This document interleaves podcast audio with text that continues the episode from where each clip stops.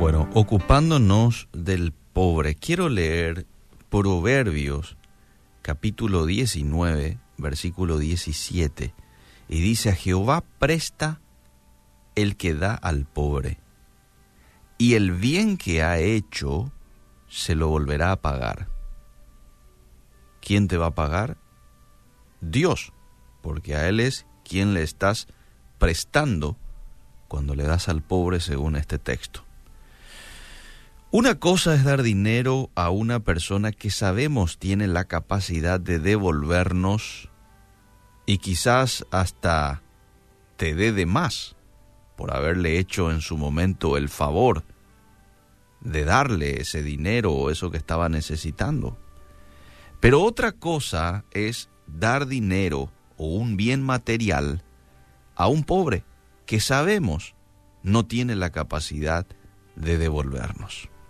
La definición que da el diccionario de la lengua española pobre es no tiene lo que necesita para vivir o desarrollarse.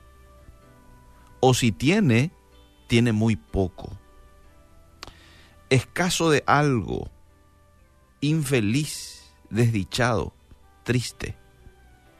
Son las connotaciones que le da el diccionario al pobre.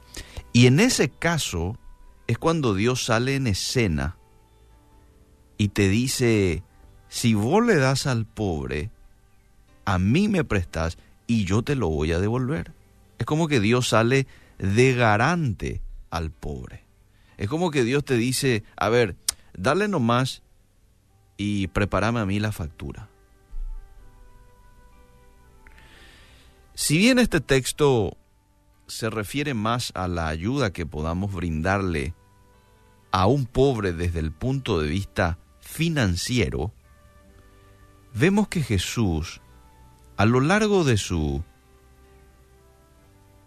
eh, trayecto aquí en la tierra, se ocupó y se compadeció también de los pobres espirituales.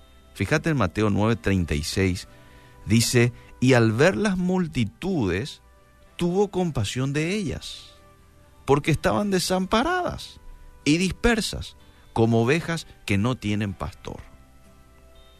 Sus líderes espirituales, que tenían que inspirarles, que tenían que conducirles hacia Dios, no estaban cumpliendo con esa función. Entonces Jesús tiene compasión de esa gente. Estaban desamparados, estaban solos. Jesús vemos también los evangelios se compadece de los enfermos, se compadece de los ciegos, uno de ellos Bartimeo, ¿verdad? Se conmovía de compasión por la soledad del mundo. Marcos 1.41, por ejemplo, relata el encuentro que tuvo Jesús con un leproso desterrado de la sociedad. Un leproso era una persona que llevaba una vida que era una muerte continua de soledad y abandono universal. El leproso en aquel tiempo era una persona que estaba aislada, separada completamente de la sociedad. Y Jesús se encuentra con esta persona y le sana. En Mateo capítulo 25, cuando se describe cómo va a ser el juicio de las naciones, dice que a unos pondrá a su izquierda y a otros a su derecha. Y a cada uno les va a decir, tuve hambre y no me disteis de comer, tuve sed, ¿verdad? Al primer grupo, al grupo de la derecha,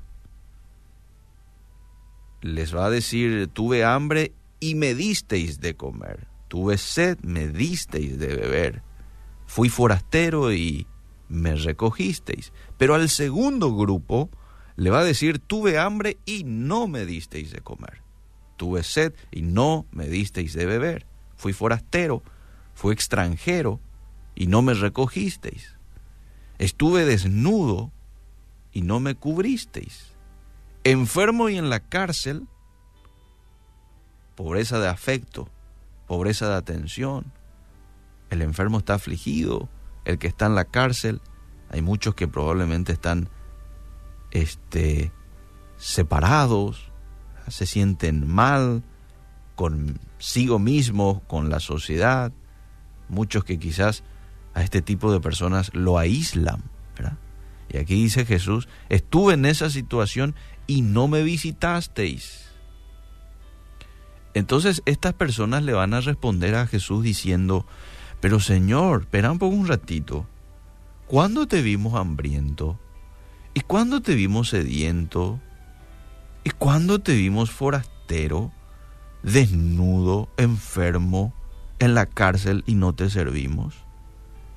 Entonces, atendé lo que les va a responder Jesús. De cierto os digo que en cuanto no lo hicisteis a uno de estos más pequeños, tampoco a mí lo hicisteis. ¿Quiénes son estos unos más pequeños? Son la gente que sufre, son la gente pobre. Y aquí el Señor se está, eh, ¿cómo diríamos? Se está relacionando, se está identificando de una manera tal con esta gente que les va a llamar la atención en el día del juicio a mucha gente diciéndoles, no me serviste, no me visitaste. Todos estos versículos que estuve citando nos muestra un Jesús compasivo, nos muestra un Jesús sensible a las necesidades de los pobres, involucrado con el pobre. Mira un poco que aquí, en este texto de Mateo 25, Jesús se pone en el lugar del pobre y dice, a mí no me visitaste, a mí no me cubriste, a mí no me diste pan. Se involucra con el pobre. Podemos llamarlo también defensor de los pobres, ¿verdad? Vino a la tierra pensando en los pobres Dice un texto que Él no vino para los sanos, sino para los enfermos. Los enfermos aquí podríamos llamarlo pobres en espíritu, ¿verdad?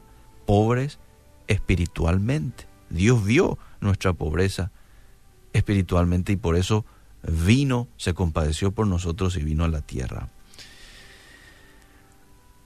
Durante la su estadía aquí por la tierra, él se dedicó a los pobres, les enseñó a los pobres, les sanó a los pobres.